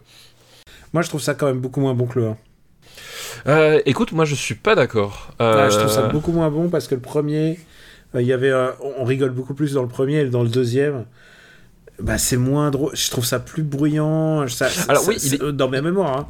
Mais il, ça s'agite beaucoup plus pour rien. Hein. Il, est beaucoup plus. Bah oui, c'est ça. Il a, ce que je disais, il a la lisière de l'hystérie. Il est beaucoup plus brillant, mais en même temps, je trouve que euh, les vannes sont moins drôles parce que bah, elles sont moins inattendues aussi. Euh, c'est-à-dire qu'effectivement, on n'a pas ce côté euh, surprise, euh, en tout cas pour nous, public européen, du 1. Mais en même temps, je trouve que c'est un meilleur film d'action que le, que le flic de Beverly Hills. comme, disait, ouais non je crois que Beverly Hills le premier au moins il me fait rire mais mais comme disait Eddie Murphy lui-même il disait c'est sans doute le film médiocre qui a eu le plus de succès de l'histoire. Parce que Eddie Murphy n'aimait pas ce film parce qu'il trouvait que c'était vraiment. On reprend bah, il y a les mêmes choses. Hein. Si on reprend les flics, il y a une espèce d'enquête toute pourrie. Et à la fin, il y a de la baston. Et, euh, et des vannes d'Eddie Murphy entre temps. Et le personnage de Philippe. Enfin, Philippe Je sais plus qui. Enfin, tu vois qui c'est. Oui, je vois tout à fait. Oui, c'est le, directeur de Galerie d'Art. Ah, le directeur de Galerie d'Art. Qui, dans le 3, vend des armes, si je me souviens, ou un truc comme ça. Euh, peut-être, ouais. Ouais, parce que. Ah oui, mais c'est ça, oui, c'est ça le, 3. Euh, oui, oui, exact. C'est ça, oui, oui. Et il y a, tu sais, il y a le gun, multigun, là, enfin, une espèce de machin. Et euh, voilà. Et, 200, et 250 millions de recettes euh, dans le monde pour un, pour un moitié de film, comme, il, comme disait Eddie, Eddie, Murphy lui-même, qui aimait pas trop ce film-là. Bon, on va le classer peut-être quand même. Ben, on va le classer. Alors, moi, je pense que c'est moins bon que le premier. Hein. Ok, ok, je peux te l'accorder. Alors, ah, clairement, je trouve que c'est clairement, ça n'a pas la spontanéité. Ah, ça passe Mais encore une fois, je, trouve qu'en fait, le... c'est un meilleur film d'action que le premier. Euh... Ah, mais attends, on n'a pas fait le 1 si, si, si. Ah, si, Beverly. Ouais, ouais, je l'ai mis en anglais à l'époque. C'est juste que tu l'as mis en anglais. Bah écoute, tu sais, je vais le changer officiellement. Ah, ça y est. Alors, il est 95ème et je pense que c'est moins bien. Hein. Euh... Euh, je pense que tu vois, je vois alors je veux bien croire que moi j'adore Rocky 4, mais je veux bien entendre. Ah non, c'est meilleur que Rocky 4. Je veux bien entendre que ça c'est meilleur que Rocky 4. C'est meilleur que Rocky 4, c'est meilleur que Rambo 3. Mais je mettrais ça sous Mr Dynamite. Euh, alors laisse-le moi, laisse-le moi juste au-dessus. De Mr Dynamite? Ouais. Ok, d'accord. En, dessous du Père est une ordure. Ouais, ça va. Allez, hop. Le flic de... et, puis je, je pense que tu l'as vu il y a plus il y a ah, moi, je donc, euh, donc tu la ferais dans la, tête. Je, je l'ai vu euh, plutôt récemment. Alors, il y a un film dans cette liste, dans la liste de Charles Morteuil, que je n'ai pas vu. Euh, c'est 2010, l'année du premier contact. Ah oui, exact. Alors ça, je me suis toujours refusé. Est-ce que je le mets dans mes devoirs de vacances? Bah, c'est, à dire que. Euh, comment dire? 2010, l'année du premier contact. Euh, déjà, c'est la suite, effectivement, d'un film où tu n'avais pas forcément vocation avoir une suite. avoir une suite. Parce que, disons que s'il y a des films finaux qui existent dans le monde, je pense, que, je pense que 2000 l'Odyssée de l'espace en étant. C'est ça, c'est-à-dire que quand tu vois la fin de 2000 de l'espace, bon, qu'est-ce que tu peux rajouter derrière? Voilà. Euh, pas grand-chose. et puis surtout, bon, bah, j'ai beaucoup de respect pour Peter Iams, donc le, réalisateur de, de 2010. Euh, Peter Iams, c'est un réalisateur que, euh, pour lequel j'ai beaucoup d'affection parce que je trouve que c'est un, c'est un réalisateur de de, de, série B qui est assez appliqué. Tu vois, c'est un espèce d'artisan que je trouve assez appliqué. Mais le problème, c'est que voilà, c'est un artisan appliqué, mais euh, bah, c'est pas Stanley Kubrick. et, et c'est le réalisateur d'un film qu'on avait vu la semaine dernière. C'est le réalisateur de The Hunter. Ah, bah ah non, c'est pas le réalisateur. Non, non, il est scénariste. Il est, juste, il est juste scénariste, pardon. exact, il est scénariste. Oui, tout à fait. Maintenant que tu le dis, c'est vrai. Euh, il est scénariste de euh, de Hunter. Euh, voilà, donc c'est un. C'est vraiment un mec spécialisé dans les. Quand même, il a, il a ensuite fait des carrières de série B, quoi. Enfin, tu sais, oui, il, a fait, bah... il avait fait les Trois Mousquetaires, tu sais, avec Catherine Deneuve, là. Euh, oui, oui, oui. Suis. D'Artagnan. Euh, suit avec Tim avec Tim, euh, Roth, voilà. Voilà, c'est ça. Oui, bah en fait c'est ça le truc, c'est que en fait. Et Jean-Pierre Castaldi. voilà, il, il, il, a, non mais il a, il a fait Time Cop, il a fait Mort Subite. Euh, il Écoute, a fait. J'ai un peu d'esprit pour euh, Mort Subite quand même. Oui, non, bien sûr. Et Outland, mais en fait, mais c'est ça le truc, c'est qu'en fait Peter Yams. Euh, en fait, c'est un, type qui a jamais été associé aux bonnes personnes, en fait. Euh, soit il avait des stars encombrantes, bah, le cas de, de Jean-Claude Van Damme euh, euh, au tournant des années 90, c'était le cas. Soit il avait des scénaristes de merde, soit. Il a toujours traîné voilà, dans, des projets un peu satellites où il été jamais bien entouré, et en même temps. Il arrive, je trouve, à donner un côté sympathique dans sa mise en scène et dans ses films, qui fait que tu dis, ce type-là, si on lui avait confié finalement un, un, un, meilleur scénariste et ou une star moins casse-couille, il aurait pu donner un, un, film vraiment sympa. Tu vois, il a vraiment ce côté-là. Et j'ai une infection, moi, pour, euh, pour Peter Williams, pour, euh, pour ça. Euh, donc voilà, mais effectivement, le problème, c'est que Ouais, c'est que. Non, bah, c'est que il n'a pas du tout l'envergure de, de, de, de, Kubrick et. Euh, voilà. même, pas Michael Mann ou même. Euh... Oui, mais enfin, là, voilà, vrai. je veux dire pense que pour le coup, il est allé sur ce film-là en bon soldat. Euh, il fait ce qu'on lui a demandé. En plus, tu vois, au, au casting, t'as Roy Scheider. Euh, Est-ce que ça vaut voilà. le coup que je vois? Honnêtement, c'est pas très très. Euh, c'est un film qui est un petit peu chiant et qui n'apporte euh, en fait pour ainsi dire rien à l'univers de, bah, de écoute, Milan. Je le mets en devoir de vacances et puis un jour je te dirai hé, hey, j'ai vu Miss Daisy et c'est voilà. bon. Je... Voilà, exactement. Mais en même temps, il faut que je vous dise un truc. Hein. J'ai revu Miss Daisy parce que tu m'as dit, hé, hey, je regarde Miss Daisy. je me suis dit, eh ben, on va le faire, Miss Daisy. Et le, ça. le, dernier film de cette liste, c'est un film qui aurait dû être réalisé par Richard Donner, mais qui ne l'a pas été. Superman 2 Et voilà, bah, bienvenue, c'est Superman 2. Alias, le film, euh, le film où ça part déjà en vrille, quoi. Euh, le film où ça part déjà en vrille, et, euh, et pour le coup, Superman 2, j'ai vu la, la Richard, vu Donner, Richard cut. Donner cut. Moi aussi. Voilà. Mais on parle bien sûr du premier cut, c'est le premier cut cinéma. Hein. Voilà, le premier cut cinéma. Donc effectivement, Attends, Richard Donner. Celui de le, le, Richard Donner cut, il y a, ils ont récupéré des chutes de de Marlon Brando. oui, c'est ça. voilà, le, en fait, le Richard Donner cut, euh, je, c est, c est, je, pense qu'on n'aura jamais le véritable cut cut parce que euh, il s'est fait virer vraiment mieux en, en, milieu de production. En, en, gros, Richard Donner, donc euh, l'arme fatale, hein, voilà, mais surtout le, aussi là dans le cas qui nous intéresse, le premier Superman euh, qui, qui cartonne, etc. Ils mettent en, en branle la suite et en gros, euh, il y a un différent artistique entre euh, entre Richard Donner et la production. Euh, en gros, Richard Donner, lui, il était euh, il était très intéressé pour par raconter finalement l'histoire de Kal-El. Donc Kal-El, c'est le, le, le, véritable nom de, de Clark Kent, euh, et ça voulait dire euh, avoir euh, des scènes justement qui se passent sur Krypton avec Jor-El, etc. D'où Marlon Brando, parce que Marlon Brando joue joue Jor-El. le problème, c'est que les producteurs, quand ils voient ça, ils trouvent ça beaucoup trop cryptique. ils se demandent qu'est-ce que ça vient foutre là, Marlon Brando habillé comme le pape, voilà. Et ils comprennent pas ce qui, ce qui qu'il veut faire, ils se disputent et euh, il se passe ce qui se passe, c'est que bah, la production a le dernier mot et euh, il vire euh, Richard Donner, il est remplacé par Richard Lester, hein, je crois que c'est ça dans mon, dans mon souvenir, Ouais, Richard Lester, ouais. et qui fait un film finalement plus conforme à ce que voulait à ce que voulait le studio, c'est-à-dire bah, un Superman sur Terre qui va sauver des, des gens et faire et faire des trucs héroïques et, et voilà quoi. Alors évidemment, moi je suis plutôt team euh, Donner parce que parce bon parce que j'ai un respect pour euh, Richard Donner quand même qui nous a quitté euh, l'année dernière. Et Lester est moins bah, c'est plus un bon soldat quoi. Bah oui, bah, Richard Lester, il a un peu finalement un profil, on va dire, à la, à, la Peter Iams euh, d'une Mm. certaine façon. C'est-à-dire lui, lui aussi avait fait un, un Trois Mousquetaires avec Oliver Reed euh, à l'époque. Oui, c'est vrai, c'est vrai, exact. Ouais. Euh, voilà, c'est pareil, c'est un type. tu sens qu'il est pas méchant, tu sens que voilà, mais que il a, il a pas les épaules pour être un grand réalisateur et que voilà, il, Et il fera le Superman 3 qui le est Superman 3, voilà. le Superman 3 qui est un film spécial et un film qui a fait peur à toute une génération d'enfants. C'est ça, qui, qui a terrorisé de- toute une génération d'enfants. Parce que Avec moi, son- je, tu sais, je, je flippe encore. Quand la dame devient robot, là, c'est. Voilà, avec ses robots chelous.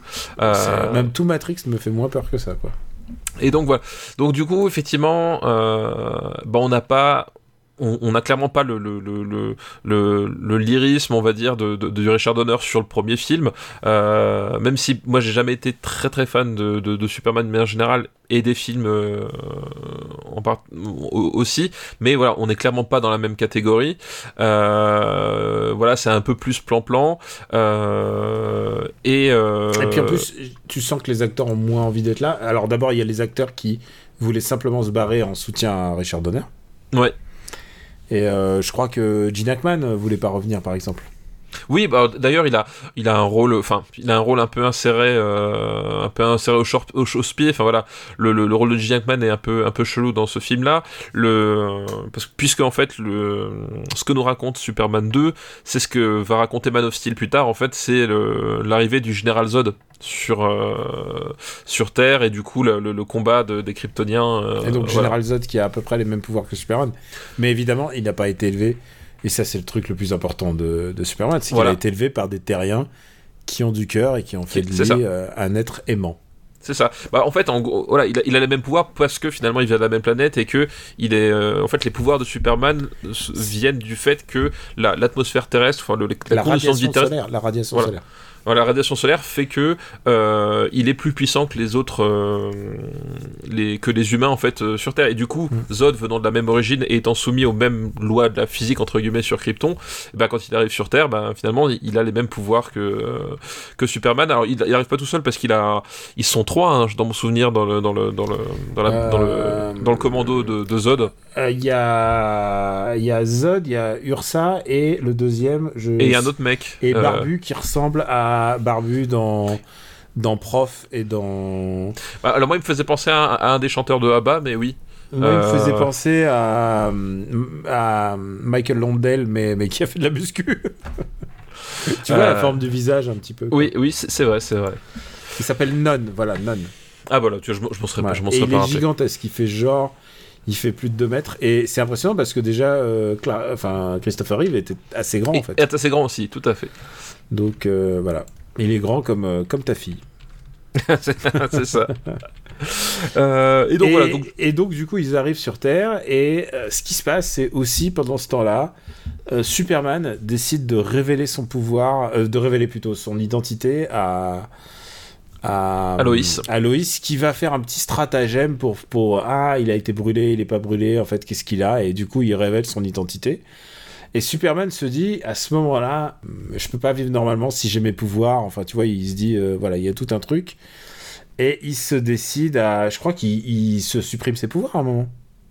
Euh, oui, c'est oui, c'est quelque chose comme ça. En fait, il, euh, oui, parce que c'est c'est- c'est- c'est tout le, ah, c'est tout le truc, c'est qu'il Il veut, il- il veut devenir un mortel à nouveau. Et... il, il veut devenir un, un- Ouais. un terrien comme les autres et pouvoir vivre normalement. Et le fait est qu'il va se retrouver face à ses responsabilités en fait, euh, euh, puisque il, il va être, il, est la seule personne en mesure de contrer, euh, euh, de contrer les, les plans du, du général Zod. Et, il veut, et donc, du coup, bah, Général Zod débarque et il doit, il doit reprendre son, son pouvoir. Il y a, c'est le film où il y a des petits trucs qui me chiffonnent, beaucoup de trucs qui me chiffonnent. Par exemple, bah, bah il faut, faut que Lois Lane oublie le- le- l'identité de Superman. Ouais. Et il lui roule une super galoche qui fait perdre la mémoire. et alors, Eh je oui. peux te dire que ça marche pas parce que la dernière fois que je t'ai roulé une galoche, t'as rien je oublié. je m'en souviens encore, ouais. Alors la galoche, et honnêtement, tu sais quoi? Bon après, tu sais quoi? Pourquoi pas? Dans le précédent, il faisait tourner la Terre dans l'autre sens. Dans l'autre sens, oui, pour remonter le temps. Pour monter le temps, comme si ça fonctionnait comme ça. Mais tu sais quoi? Why not? Mais il y a aussi un autre problème dans celui-là, c'est qu'il tue. Il tue Oui, les bah, méchants. Et en même temps, pour moi, enfin, c'est-à-dire que c'est le, c'est un peu ce que je reproche à beaucoup de comics d'une manière générale, c'est qu'en fait, euh, quand il, y a ce côté, on a des personnages et il faut les garder en réserve pour pour euh, pour vendre d'autres volumes derrière, non, en fait. non, non, non, attends, les personnages si, ils si. meurent, les personnages meurent dans les comics, Non. c'est juste qu'ils reviennent. Non, mais c'est ça. c'est- Alors, soit, Ils soit, reviennent, soit ils, il- tombent, ils tombent d'une falaise, mais ils reviennent parce C'est ça, que, il, voilà. il- il revient. Et donc, c'est- moi, moi, j'aime bien l'aspect définitif à un moment donné quand tu. Parce que C'est j'aime pas c'est le pour- côté. C'est pour toi qu'on a fait euh, tout ça, tous les, tous- ces films, et c'est pour toi. C'est les personnages au cinéma, ils meurent. Bah oui, mais c'est qu'au bout d'un moment, tu, regardes un truc, tu regardes un arc, et tu regardes bien le, truc. C'est qu'au bout d'un moment, euh, Marvel, justement, avec leur univers unifié, au bout d'un moment, les mecs, ils meurent, ils meurent pas, ils reviennent, machin. euh, tout finit par se ressembler, se mélanger, et puis tu, tu vois ce que je veux dire? C'est qu'au bout d'un moment, faut mettre un point final. Et finalement, euh, comment se débarrasser de, de Zod dans ce genre de, de, conflit? Ben, au bout d'un moment, t'as plus tellement le choix. Mais la grosse différence qu'il y a. euh, Avec Man a- of Steel. avec Man of Steel, l'énorme différence, parce que j'ai revu le film, en fait j'avais vu Man of Steel et je me suis dit je vais quand même revoir le, le Superman 2 dans, dans la foulée, Euh, voilà, et j'ai bien fait, l'énorme différence c'est que euh, au moment du combat en plein métropolis entre Zod et Superman, il y a plusieurs moments, je crois qu'il y en a trois ou quatre, je les avais notés, où Superman se dévie du combat pour aller sauver des gens.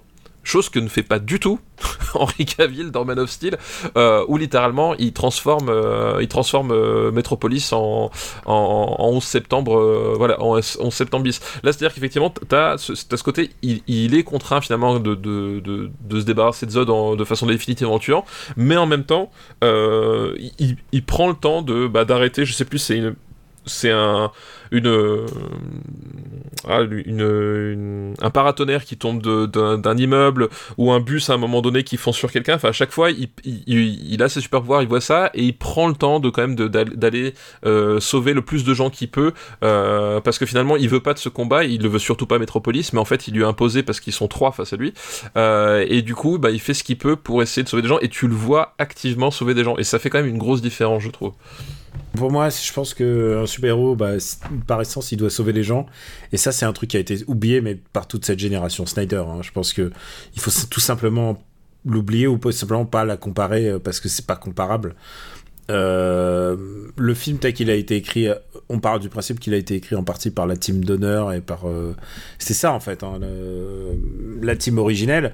Euh, Superman est un être bon qui inspire les gens. Enfin, genre, il est, très, respect- très respectueux du matériau original.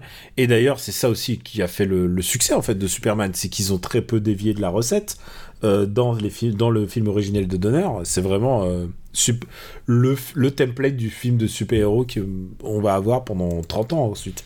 Oui, c'est sûr. ouais. Il y a, il y a plein de problèmes. Alors, je t'ai dit, pour moi, il tue les gens, mais il y a aussi simplement le fait que tu te souviens un moment quand il a pas de pouvoir, euh, il y a un chauffeur de, chauffeur de camion qui lui, qui lui pète la gueule. Ah oui, exact. Et ensuite, il va retourner et il pète la gueule au mec, qui- enfin, il l'humilie. Euh, il retourne une fois qu'il a ses pouvoirs. Exact, Ce exact. que je trouve naze, et je pense que Henri Cavill, quand il pète la gueule, euh, il, a aussi une scène comme ça, où il pète, il fout des, il fout du, des rondins de bois dans un, dans un truck, enfin je sais plus quoi. C'est tout ça, je fais de mémoire, hein, parce que j'ai vu Man of Steel qu'une seule fois et je veux pas jamais le revoir. Mais, euh, mais ouais, ouais, il y a un truc de, de, bou- de- il abuse un petit peu de son pouvoir de temps en temps. Ne serait-ce que faire oublier à, à Lois Lane ouais. ce qui est un peu genre, hmm, c'est un peu, c'est un peu euh, la zone, la zone grise quoi pour moi. Et je pense ouais, que, mais c'est parce, que t'es trop naïf, Daniel. je pense que ça, Moi, je, moi, je pense je que quelqu'un que qui a tel- des pouvoirs, forcément, en abusera. je pense que tel que le film aurait dû être de Donner, ça aurait été vraiment bien. Et tout ce qui me dérange là, c'est tout ce qu'ils ont réécrit après, euh, après qu'il ait été viré. Je suis Oui, non, prêt, à- c'est- je suis prêt non, à mais- parier, quoi. Non, mais ça fonctionne pas très très bien. Puis, euh, puis le, le- ouais, le, le film a un rythme quand même. euh, voilà, honnêtement, à revoir, euh, bon, ça a pas super bien vieilli, mais ça a moins bien vieilli que le, le, le- le premier, fi- enfin le premier film de Donner en fait. C'est-à-dire que euh, vraiment, t'as as un côté euh, très très plan-plan en fait dans pas mal de moments. Et voilà, et inutile de dire que les scènes de vol ont quand même pris vraiment un coup de vieux. Et surtout les scènes de vol quand ils sont trois, quoi. Quand il y a Bah oui. Ursa et Zod et ça. tout, ils sont. Alors après, ça nous a donné une phrase culte qui est Kneel before Zod. oui, c'est vrai, exactement. Mais après, voilà. Après, je, Non. trouve que, je trouve que Margot Kidder est assez charmante en. Bah, c'est Margot Kidder, ouais, bah oui, ouais. bah, ça, ça forcément, mais euh, ça, c'est un truc, tu, tu peux faire ce que tu veux, c'est inaltérable. Euh, mais le reste, c'est vrai que voilà, ça fonctionne pas super bien. Comme, comme on l'a dit, le, le- le film, tu, tu, tu sens, même si tu si, si t'es pas au courant du truc, tu vois qu'il y a, il y a des scènes parfois qui, passent- qui sautent un peu du coq à l'âne, c'est pas très très enfin les transitions c'est pas très très enfin très bien travaillé d'un d'un truc à l'autre voilà c'est un c'est vraiment un film qui est tout le temps entre deux quoi C'est vrai. Et euh, ouais, ce qui fait que déjà, c'est vraiment beaucoup moins bien que le, le premier. Oui, oui c'est- moins bien que le premier la Richard Donner cut euh, est quand même un, un- un peu mieux On parle En- que du film, euh, que du Voilà. film tel qu'il est sorti aussi. Ouais. la Richard Donner Cut est quand même un, petit peu mieux, mais elle rattrape pas tout. Euh, mais voilà, mais là, en l'état, euh, c'est bon, Super Director's Cut Battle avec toutes les versions Director's Cut qui changent. c'est ça. Et il y a, il y a des films qui y gagnent, hein, tu sais. moi, je pense. il y a- bah oui, pour moi, le film qui gagne vraiment comme ça, tu me dirais un film en Director's Cut qui gagne. Il y a le film de Ridley Scott, justement, là, le Et Kingdom of Heaven. Kingdom of Heaven, qui Oui, suis vraiment, vraiment, vraiment bien. et tu, et- et tu sais quel film perd énormément dans sa Director's Cut Hum, je pense qu'il y a une blague derrière qui va arriver, vas-y. Bah Justice League. Ah bah oui, évidemment, parce qu'il n'y a pas la stache mou. Bah il y, a pas la moustache. Je veux dire, je veux dire, c'est voilà, c'est je, je le redis, mais c'est Mona Lisa qu'on qu'on défigure. Où est-ce qu'on va le classer? Euh, Est-ce que c'est moins bien que Batman, le film? Ah Je oui. pense que c'est moins bien. Oui, oui, oui, oui. Mais à suite, à suite équivalente, est-ce que c'est moins bien que Ghostbusters 2 Il est où Ghostbusters 2 Il est 207ème. Ouais, je préfère Ghostbusters 2 en fait. hein. Je pense que Ghostbusters a mieux vieilli. Mais par contre, est-ce que tu préfères Karate Kid 2 Euh... Oui, je pense que je préfère euh, Karate Kid 2. Et Je préfère Dangereusement Vôtre aussi. Euh, je, je préfère Piège mortel à Hawaï. Ouais. Je préfère Limits. Non, non, non, non, non, non. Pas Dirty Oh, Dancing. Aussi Dirty Dancing Non, quand non, même. non, ça peut pas aller sous le grand bleu. Non, non, non, non. Par contre, faut pas. Ah, Tu trouves Sous Euh, Je préfère Nimitz, j'ai plus d'affection pour Nimitz, mais parce que moi je suis pas ultra fan de Superman aussi. Ouais, hein. mais alors Superman au-dessus de. pour- Mais non, mais rien que pour la prestation. Alors c'est vrai que je trouve que, évidemment, la prestation de Christopher Reeves est moins moins emblématique de ce qu'il a fait dans le premier, parce que dans le premier, Bah, il y a ouais, vraiment ouais. un truc extraordinaire. Il y a un truc de, de forme, de la manière dont il bouge son corps et tout, c'est absolument incroyable la manière dont il le joue. Donc, entre Nimitz et Portée disparue 3. Voilà. C'est pas une phrase qu'on dit souvent. Non. Superman 2. Qui a fait une paquet de pognon, putain. Ah bah ça j'en doute pas. Ils en ont fait deux autres derrière. C'est fini pour notre épisode, euh, notre épisode d'une heure qui est déjà, est déjà à une heure et plus. hein, mais euh, Voilà, après, en même temps, on a parlé des différents projets, on a parlé de, ça. on a parlé de films de propagande. On est désolé, on ouvre des parenthèses. On vous remercie de nous soutenir dans ces, euh, dans ces différentes péripéties. Euh, Stéphane, est-ce que tu as une reco? Oui, j'ai une, une reco cinéma, euh, cinéma euh, à la maison, puisque c'est un film sorti en, en VOD, sur un thème qui qu'on finit par bien connaître toi et moi, puisque c'est la montagne. D'accord. non, mais pas loin. Un film qui s'appelle tout simplement L'Alpiniste, voilà, qui est sorti l'année dernière, qui est réalisé par le réalisateur de The Dawn Wall, un Peter Mortimer. Donc euh, c'est pas de la merde, hein. Euh, voilà. Et, euh, et c'est un film que j'ai vraiment, vraiment adoré. Bon, au- au-delà du fait de mon appétence naturelle pour la nature. Parce que voilà, ça raconte le, portrait de Marc-André Leclerc, un, alpiniste canadien, comme son nom le, laisse supposer, voilà, qui, qui a une approche très très très particulière de la, mémoire. En fait, pour tout te dire, c'est qu'à un moment donné, donc on, a plusieurs personnalités de la montagne qui, interviennent, dont euh, Alex Honnold. Donc Alex Honnold, euh, que beaucoup de monde connaît aujourd'hui parce que c'est le, mec qui est au cœur du, euh, du documentaire Free Solo. donc Alex Honnold, le mec de Free Solo, qui fait ouais, ce que fait Marc-André Leclerc, euh, franchement, euh, franchement, c'est risqué, tu vois. donc, rappelez-vous, Honnold, c'est le mec qui, grimpait El Capitan euh, sans assurance quoi que ce soit, et dit bah, ce, ce qui fait ce mec-là, c'est un peu fou. Donc ça, ça place un peu le, un peu, un peu personnage. Le mec qui grimpe sans corde, sans. Voilà. Et là, en fait, c'est effectivement c'est un, un, un, type qui va qui va grimper sans corde aussi, euh, et qui va faire de l'escalade mixte, donc c'est-à-dire euh, du rocher et de la glace, euh, notamment. et au-delà de, simplement la, la, pratique, qui est, enfin, pour avoir fait de, l'escalade avec des crampons, je suis abasourdi de certaines séquences du film. Je, ne comprends pas comment c'est possible de faire ce qu'il fait. Euh, il monte sur des prises avec des crampons. Enfin, j'en étais, malade. Bref, mais au-delà de ça, euh, ce qui est un truc qui est génial, c'est que je trouve le, portrait de Marc-André Leclerc est vraiment hyper réussi. Euh, c'est peut-être là où moi j'ai une limite avec Free Solo, c'est que je trouve le portrait d'Alex Honnold en fait est pas très très réussi alors que l'exploit sportif est, dingue. Euh, là le portrait est vraiment très réussi parce que c'est un type qui est vraiment très différent de tous ces types là de la montagne. C'est-à-dire que euh, tu vois bah, dans le même dans le même documentaire, t'as à un moment donné t'as Reynold Messner qui, qui, qui intervient et Reynold Messner si tu veux quand t'es dans la même pièce que lui t'as du mal à le faire rentrer lui et son melon, tu vois. Donc et là justement c'est un type qui est pas du tout comme ça. C'est un, des premiers documentaires, euh, enfin pas un des premiers, mais euh, il y a beaucoup de documentaires d'alpinisme ou de montagne qui tombent un peu dans le travers du, narcissisme.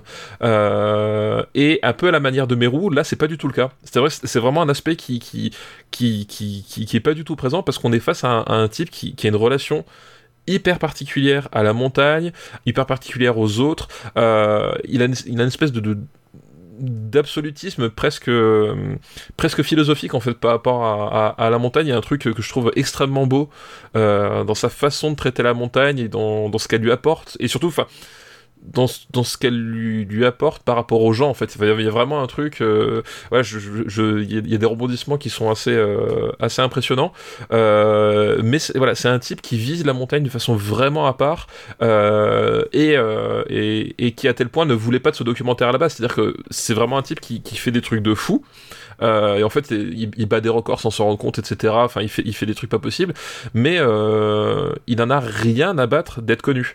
Euh, mais vraiment rien à battre. Et en fait, du coup, il y, a un, côté hyper touchant dans ce, dans, dans ce type-là, dans ce, qui ressort très très bien dans le documentaire. Et moi, j'étais j'étais assez bouleversé par, par l'expérience, quoi. Et j'ai vraiment adoré, quoi. Je l'ajoute dans mes listes de documentaires de de montagne qu'on va se regarder puisqu'on s'échange les pro tips. c'est ça, exactement. Tu sais que la montagne me manque là. Bah oui, je sais bien. Et euh, je suis en train de regarder combien ça coûte le train pour venir chez toi. Et pour ma part, bah, je vais recommander un jeu vidéo. Et euh, c'est pas Elden Ring, évidemment, puisque ça, c'est notre bonus que vous pouvez écouter. Non, euh, le jeu vidéo que j'ai recommandé, c'est bah, enfin, et depuis 6 mois, j'avais pas fait de test à Gamecult, et bah, j'ai eu la chance de tester Triangle Strategy sur Switch, et c'est vraiment un super jeu. C'est vraiment tout ce que tu veux attendre d'un, Tactics RPG. Donc c'est un genre assez codifié, mais très très simple, mais euh, ultra prenant. Et surtout, euh, où la narration est assez travaillée en fait, puisque il va y avoir des, différentes bifurcations selon les choix que tu fais, les choix moraux. Si tu veux être plus pragmatique, plus proche de la justice, ou alors épris de liberté, il y a trois formes de, d'ordres moraux comme ça, de, de de, de, choix moraux, et qui vont vraiment orienter le jeu dans des directions complètement inédites qui te, c'est le genre de jeu que tu as envie de refaire tout de suite après que tu l'aies fini. Donc je pense que euh, ta fille devrait adorer puisque je sais qu'elle a kiffé euh, Fire Emblem et qui, c'est ça, exactement. lui aussi proposait un choix moral, mais juste un choix moral à un moment. Là, c'est vraiment, tu, tu dois préparer ton terrain et tu dois peser le pour et le contre et parfois procéder à des votes quasi démocratiques. Et surtout en termes mécaniques, la tactique euh, est vraiment au rendez-vous. quoi. C'est vraiment, il y a du vrai défi, il y a une vraie. Ah, j'adore les tactiques, moi. Honnêtement, les tactiques RPG quand ça fonctionne, mais ça débute et celui-là, il est évidemment euh, bah, le mec Asano, euh, la team Asano qui donc euh, refait euh, Bravely Default, mais aussi euh, Octopath Traveler, c'est des fans en fait. Et ils font que des jeux de fans. Et là, en l'occurrence, ils ont fait un jeu de fans de Final Fantasy Tactics. C'est le truc qui ressemble le plus à Final Fantasy Tactics que tu pourrais jouer. Et aussi un peu à Tactics Ogre. Et euh, évidemment, c'est vraiment la grosse référence. Donc vraiment, je te conseille euh, Triangle Ah, Strategy. c'est Moi, il était sur ma watchlist. hein. Enfin, sur ma. euh, voilà, je- je- quand j'avais vu le trailer, je me suis dit, ça, ça a l'air assez cool. Et effe- effectivement, au début, ça blablate énormément, mais c'est un peu comme Game of Thrones, il faut installer la... ça. Non, mais vraiment, il faut installer l'histoire pour qu'ensuite, tu sais très bien comment ça se passe à Game of Thrones. Au bout d'un moment, il y a quelqu'un qui poignarde un autre, euh, tu te retournes et euh, tu fais Ah putain, tout ce que tu m'as raconté, le blablabla. Et en fait, euh, ça va de mal en pis, et c'est vraiment ça qui est intéressant. Euh, dans cette construction, alors évidemment, il faut, faut attendre 3, 4 heures, 5 heures, même peut-être que ça décolle vraiment. Mais quand ça décolle, alors c'est inarrêtable. Ah, j'ai hâte, j'ai hâte. Donc voilà, c'est Triangle Strategy. Évidemment, j'ai oublié de le dire, mais c'est exclusivement Sur Switch, euh, ouais. sur Switch. Et voilà, c'est sur Switch et c'est euh, un jeu Square Enix, donc euh, que vous, vous connaissez, vous connaissez quand même un petit peu. Ça me fait plaisir qu'ils qu'ils aient donné à des gens les moyens de faire leur propre Final Fantasy Tactics. Eh ben, ça a l'air bien, bien cool tout ça. C'est vraiment chouette. On vit une très bonne euh, année jeux vidéo pour l'instant. hein. Elle est vraiment Oui, très chouette. non, oui, effectivement, On a, on a, on a plein de trucs différents Mm. et euh, non, non, c'est assez riche là. Comme on vous l'a dit, euh, c'est la fin de notre épisode, mais la prochaine fois, on revient dès la semaine prochaine avec un autre, un autre mini-sode. Exceptionnellement, on a décidé de faire ça. Et après, ça change un petit peu nos habitudes. Tu sais, pour moi, monter une heure, c'est vachement plus facile que monter deux heures, hein, je peux te le dire. Alors, du, et du coup, il serait temps de s'arrêter parce que sinon, on va vraiment arriver aux deux heures. Exactement. Bah là, tu sais, en général, à la fin, c'est le moment où je monte le moins possible parce que je me dis, ah, c'est la reco de Stéphane. Allez, je laisse, je, je- je touche plus. la fin, c'est de la roue libre. On vous remercie de votre fidélité, ça nous touche. Je rappelle que patreon.com slash RPU, ça permet de nous aider euh, directement à financer ce podcast et ceux qui arrivent, car il y en a de nouveaux qui vont arriver. Euh, donc merci à vous, euh, merci de participer à cet effort de guerre, en tout cas au, Patreon. Et, et puis je tiens aussi à dire que si vous êtes intrigué par nos idées, puisqu'on a parlé d'un un projet qu'on a avec Stéphane, ou si ça vous intéresse, ou si au contraire vous pensez que peut-être on a tort et peut-être qu'on devrait faire, on devrait refaire euh, Super Premier Ministre Battle, euh, vous pouvez nous le dire? Je suis pas sûr qu'on va le faire, Super- pas tout de Ouais, suite. il y, en a- un paquet en plus. hein. Il y en a trop, sauf euh, les années Sarkozy, il y en a qu'un seul. c'est ça. Mais tu sais quoi? Il est tellement charmant, il a démissionné de son poste. Maintenant, on attend que Fillon rende l'argent. Euh, voilà, tu remarques qu'on n'a pas placé Blanquer, on a parlé de Fillon. Non, c'est vraiment. non, non, c'est- t'as vu, C'est voilà, je- magique. C'est magique. On vous remercie. Euh, supercinébattle.fr, vous pouvez retrouver la master list quand elle est à jour. Je suis désolé, j'ai eu Ah, J'ai oublié, mais je vais la mettre. Et euh, bien entendu, euh, sur, euh, bah, sur toutes les applis et les podcasts dédiés. La prochaine fois, on dira où on peut te retrouver parce que voilà, pour l'instant. ouais, là, c'est bon. Allez. Là, on a, on a notre dose. Vous avez votre dose. On vous dit à la semaine prochaine. Merci encore. On vous embrasse. Ciao. Ciao à tous.